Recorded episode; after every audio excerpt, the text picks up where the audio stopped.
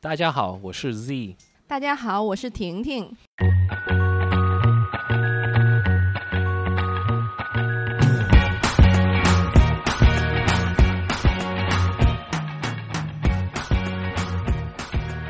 Z 是很特别啦，因为妈妈是台湾人，爸爸是香港人，是的，可是你出生是在我在美国出生的。American born Chinese 嘛？是。的，呃，之后呢？大学毕业之后呢？你就过来香港了吗？大学毕业之后呀，就之后就就来香港。其实我妈那时候嗯，要、要脑部手术，脑部手术，所以邀请我回来帮忙看一下啊、我的弟弟，弟弟，嗯，所以就就回来了，然后就找到工作，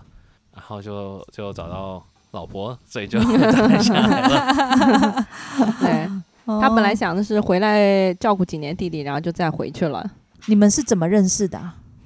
在教会里的一个活动认识的，爬山的活动。嗯，对，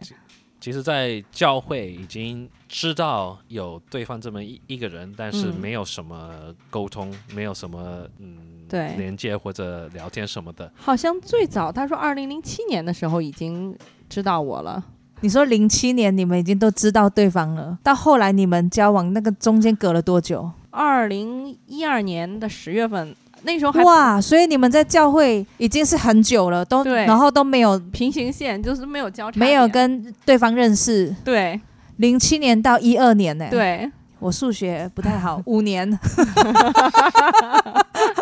就是在教会已经五年了，可是都没有没有感觉啊，没有也没有交流。对，大家各自在自己的群体里面，也有的时候去看看自己群体里有没有合适的人，然后也好像没有找到什么的，然后也呃单身生活也挺精彩的，就各自精彩了。对那时候因为婷婷是去那个职业青年的小组嘛，对对对然后呢，Z 是在那个青少年对的青少年那个小小组组嘛，对所以是不同的组别。对，我的意思是说，他虽然是在青少年小组，但是他不嗯是青少年，也就是说我们 俩年我们俩年纪是相若，他不是说一个。对对对，因为他他去他是去青少年小组那边帮忙带青少年的，他是导师，他是导师啊，要不然有人听成直青，然后青少年说 这是什么姐弟恋？以为是姐弟恋。那实际上 Z 大过你几岁？其实是我大了他三个月，嗯，哦，所以是同年呢。对对对，嗯同年的，嗯对，那为什么那一次爬山是你们又会一起去呢？是什么活动？正好是呃青少年那个小组和我们那个知青小组那次联谊一起办了一个活动，那一次真的是怎么这样怎么说呢？就是真的是他着着啊，就是有火花那样子，对，那一天去的时候，因为是跟大家一起嘛，所以就是跟大家一起一开始就聊天嘛，然后就是就是聊来聊去，然后就跟婷婷开始聊起来了嘛，然后聊得很好。那一天因为也是太阳也也很晒，所以我就就戴了帽子，因为我是从美国来的嘛，我就拿那个美国那种棒球的鸭舌帽。呀是嗯，啊，是的。然后那时候我是也是拿我学校的帽子，然后学校的颜色，但是我学校呢刚好它的颜色是深绿色，绿色跟白色，所以那帽子是绿色的。戴绿帽。对，然后但我我我也不懂嘛，所以那是有有有些你不知道中国有这个这个那时候我那时候那不知道，个时候不懂啊，但是有一个有个朋友，他就他就来告诉我，有也是在那一群人有个男生，他告诉我，哎，你知不知道这个在中国这个戴绿帽什么意思？呃我说我不知道，然后他就解释给我听，我说哦是这样的，然后我就说没关系。我是美国文化，所以这个不算。对，这是那个弟兄跟你说的是吧？是的，嗯，嗯，是的，所以嗯，你有因为他戴这个绿色的帽子注意到他吗？没有在他就他怎么在那么敢？在那个弟兄开这个玩笑之前，我已经注意到他，嗯嗯。，Z 是什么特质让你觉得很吸引你啊？觉得第一，他比较高大威猛吧。哦，原原来你是看外表的，对。哦，我也没想到自己这么浅薄，但是，但是，但是，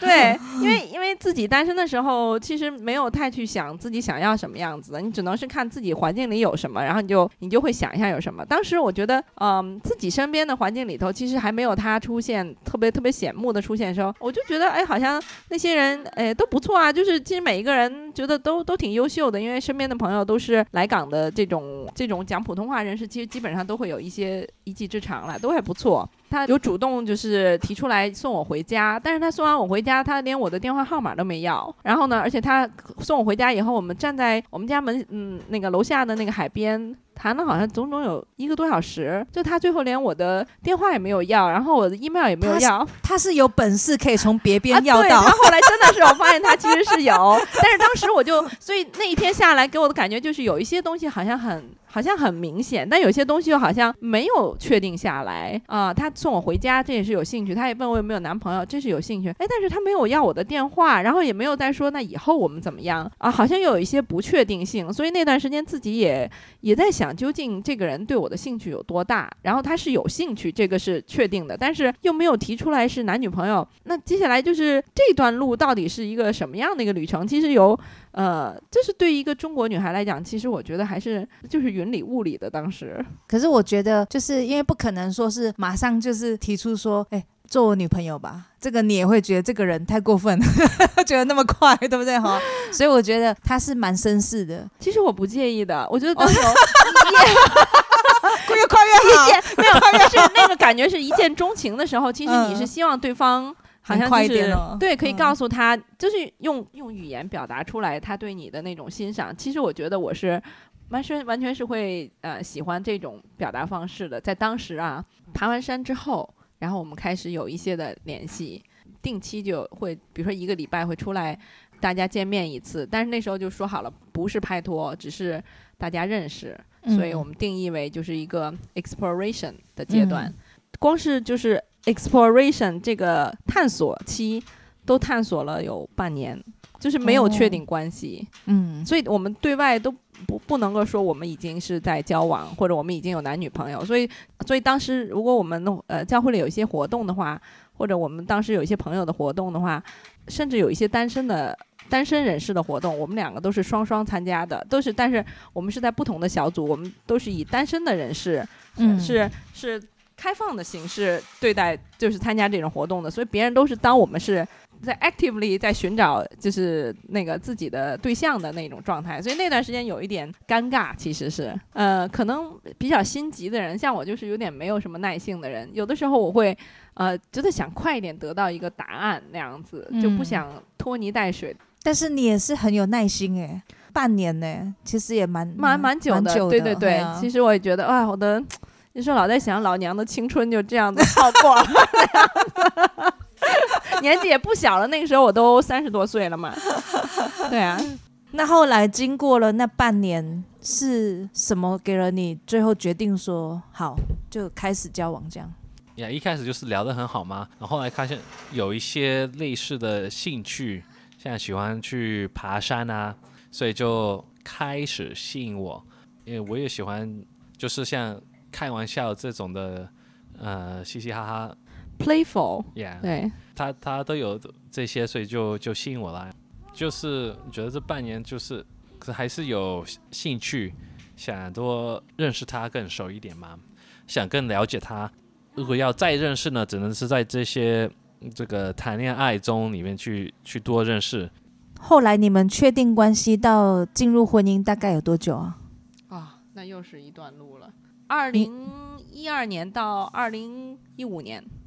就是一来是他是一个慢性格的人，他一定要想清楚。然后我是一个比较呃快一点的人，可能我我想到了我就去行动了，但是他是要先想清楚，然后他想清楚以后他的行动就会很很利索，但是他想那段时间就会花很长时间。然后我是可能是一边想，然后就一边做，然后一边做一边在一边想，就那样子。所以呢，大家的呃性格。也是不太不太一样，文化也不太一样，我从小就是看那些，至少我是看中国式的那些爱情故事，我脑袋里边已经成型了一种大概一种故事的模式，大概都是那个样子的。他原来他有另外一种可能故事的模式，所以就是很不一样的。所以有的时候，当我觉得稍微我们俩的关系走在一个不是我的故事模式里面的时候，我就很紧张，就觉得好像这个这个要 game over 了，要要结束了。对，但是呢，从他的角度也是是很正常，所以我们的关系时不时的就会出现一些的张力。可能因为我我在紧张，可能也也是因为他没有想到我会紧张。对，有性格差异，有文化差异，还有男女差异，所以其实这些是需要很多的，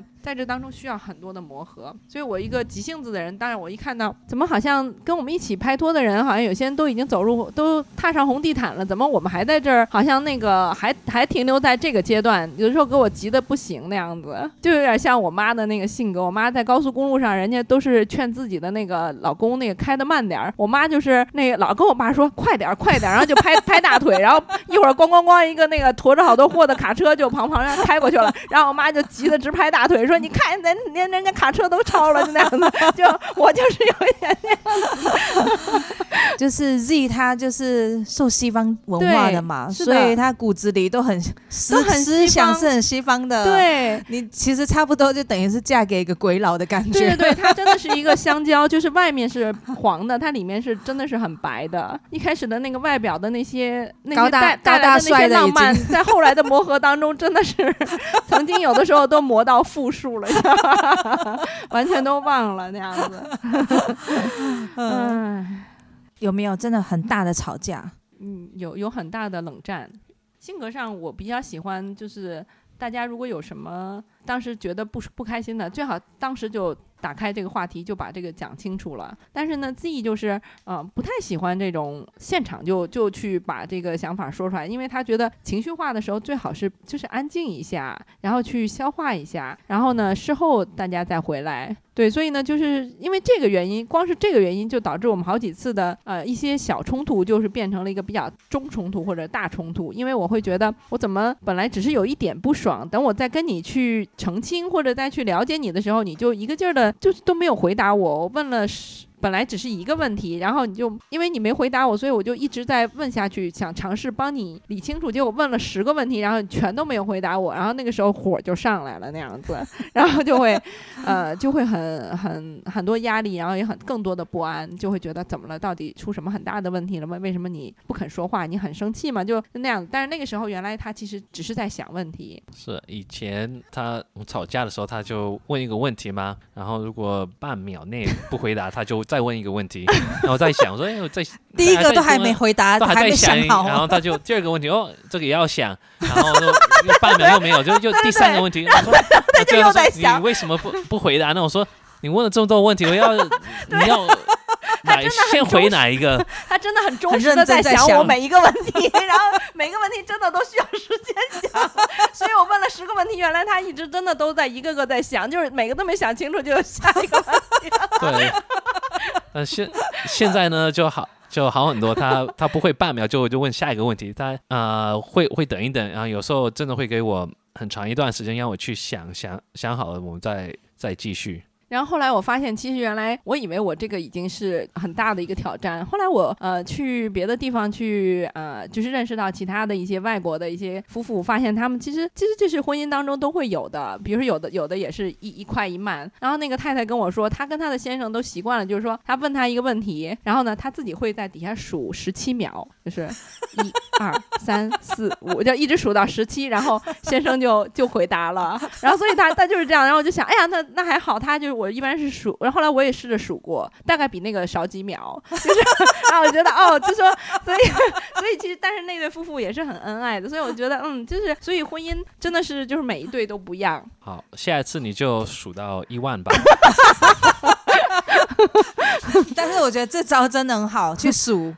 哎，那你就大概知道他想事情的速度大概要到哪里。有一段时间急的都恨不得就是就是想那个你是怎么挨过来的？就恨不得想就是摔东西，然后就大家就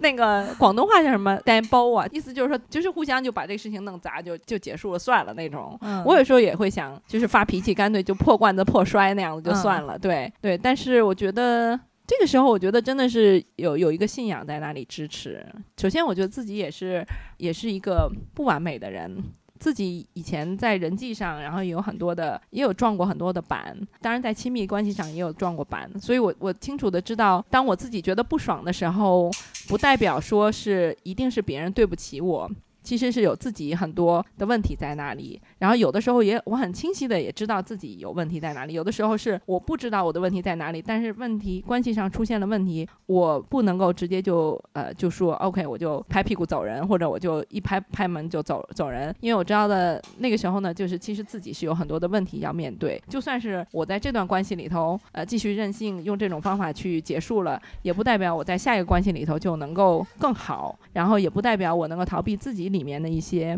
生命自己生命的问题，所以呢，我觉得这条路是怎么都要走的，就算不是跟自己，也要跟下一个人。那这个东西是不管怎么样都是要去做，所以咬着牙也要也要去学习忍耐，然后咬着牙也要学习去去学习。呃，如果如果自己不好好的珍惜，那也实在是就是。我也真的不清楚自己以后还能不能进入这样的一个关系，我自己也会给自己打一个问号，所以我也是让自己咬牙，就是不管怎么样，不要轻易的说放弃。当有的时候你看到关系一步一步的下沉，呃，真的是朝着可能是朝着分手的方向走的时候，你也只好把自己交给交给神，就是把这个关系交给神，但是你自己尽你自己最大的努力，就是告诉自己现在做的每件事情，你将来想起来，你不要再再嫌自己太任性或者后悔自己做的事情，你要认真负责的对你。当下的每一个说出来的话，还有你自己做的决定，要负责任就可以了。但至于他那一部分，呃，他是怎么去诠释我的我说的话，我怎么做，特别是在关系很紧张的时候，可能我们每说一句话，每做一件事情，可能大家关系都是在下沉的时候，那些时候是一种失控的时候，那就只能是交给神了。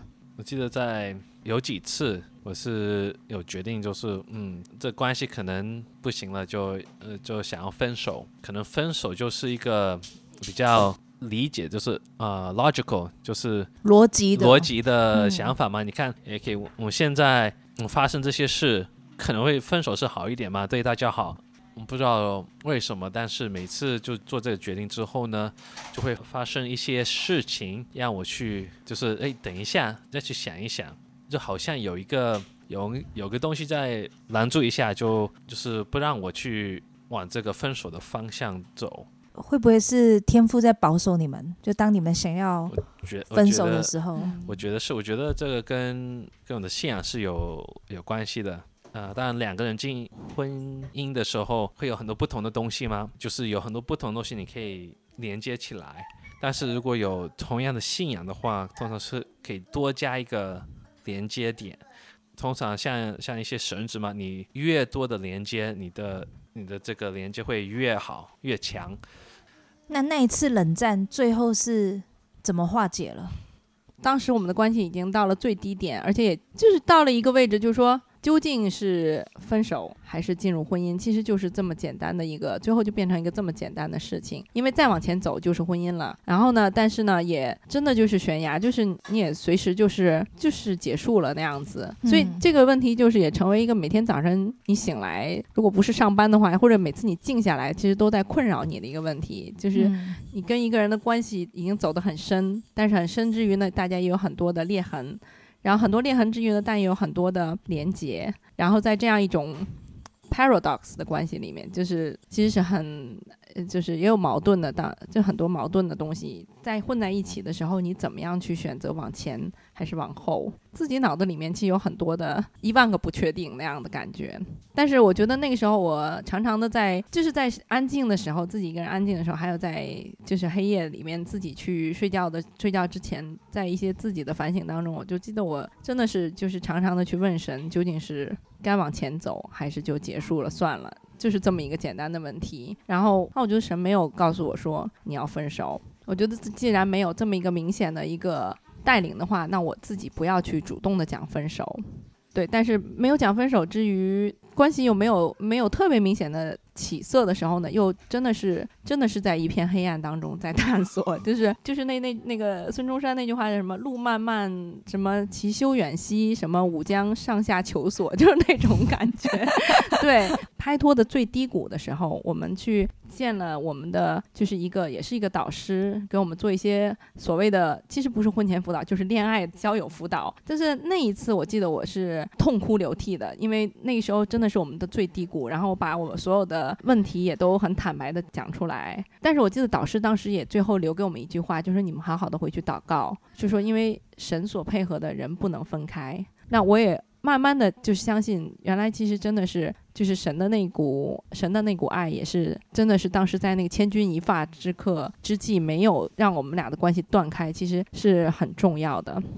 记得那天我们又是约好了，比如说我说，哎，我去一个活动，然后去完活动，咱俩就约出来一起吃饭或者一起逛一逛。但是他就在家里头好像要洗衣服什么的，do laundry。然后呢，就那个时间就一下子比我们约好的时间又延迟了很多。然后他甚至就说，哎，要不然就改成只吃晚饭，甚至好像就改成说，要不然就第二天。然后我就觉得，就是那个挫败感又来了，就会觉得啊，怎么？为什么我就这么不重要，在你的那个那里头？为什么你的 laundry 这么重要？那样子，就这些东西，当时对我来讲就是很小小的事情，可以让你就很抓狂。然后那天其实，在那个活动当中，我们也是爬山，我记得是要。爬去山顶。我觉得我一路走上山顶，一路脑袋里面都是，就是好像在骂人那种感觉，就很生气，因为那个关系可能也到了我一个，就是为什么总是这样子那种感觉，十万个为什么。然后，嗯，但是那天后来。他有跟我道歉，然后呢，他也出现了，然后呢，出现了以后呢，他有真诚的道歉，然后他有真诚的表达他仍然爱我。从那一刻开始，我们的关系就是是一个 rebound，而且是一个很决定性的一个回弹。然后从那个以后，我们的关系就越来越好。然后接下来过了一段时间就求婚了，然后我们也都是朝着婚姻的方向就继续前进了。然后就对，其实那个道歉也是代表，就是说他愿意对自己。有些东西的确是对，其实我觉得这个就是我刚才想说的，对，你就提醒我，就是说，其实是在这段关系里头，你看到对方他不是只是道歉或者在这件小事上妥协，而是说他也愿意承认自己原来也有做的不对的地方。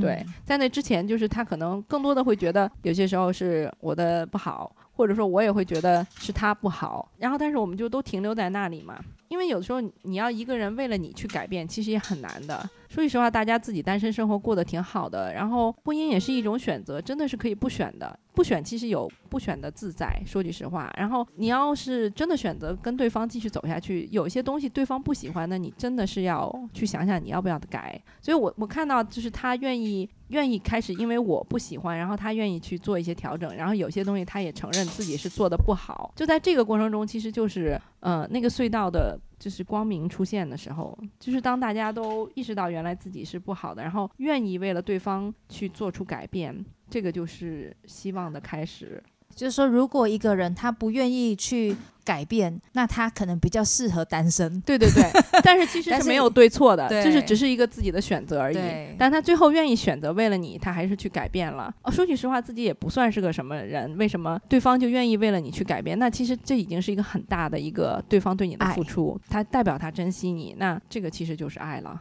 这个选择其实也是代表是对对方的一个很大的一个承诺，一个 commitment。那进入婚姻之后，现在你们是用什么模式 去处理？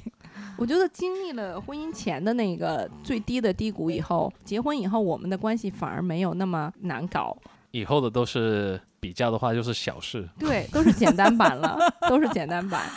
哦，对，其实也会有刚才说的那些矛盾，都还是会会有的。但是那个最深的那一次走过了以后，相对来讲，后边那都是轻松版。你只能说之前的那些差异还会存在，不会说全都消失。但是大家已经领教过了，所以大家就会更容易去调整，然后也更明白怎么样去跟对方去留空间呐，或者是跟对方去尊重的态度。因为有一个很深的信任，就是你相信很信任对方了，然后大家也都互相的就是承诺彼此了，把自己就是交给彼此。所以，所以在这种很深的信任底下，解决其他的那些问题的时候，顺利的程度就多了很多了。结婚之后有没有遇到最大的困难？可能就是住哪里吧。还在想要留这里还是要哦，去对对对，美国？是一个嗯 location 的东西，在哪个对长期发展来讲，对。现在还没有一个共识然后 所以那对。因为那时候我们有很很多讨论，就是因为那时候我是想回美国，我在谈恋爱的时候，他也有有一些兴趣。啊，但是结婚之后他就没兴趣了，然后他就 他就有兴趣去回回北京，然后那时候我是嗯，但他又没兴趣。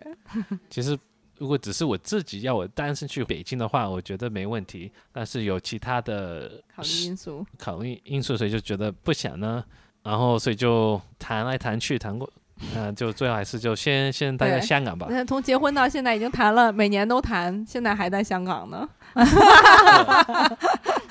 啊，所以就是这是一个，呃另外一个可能就是，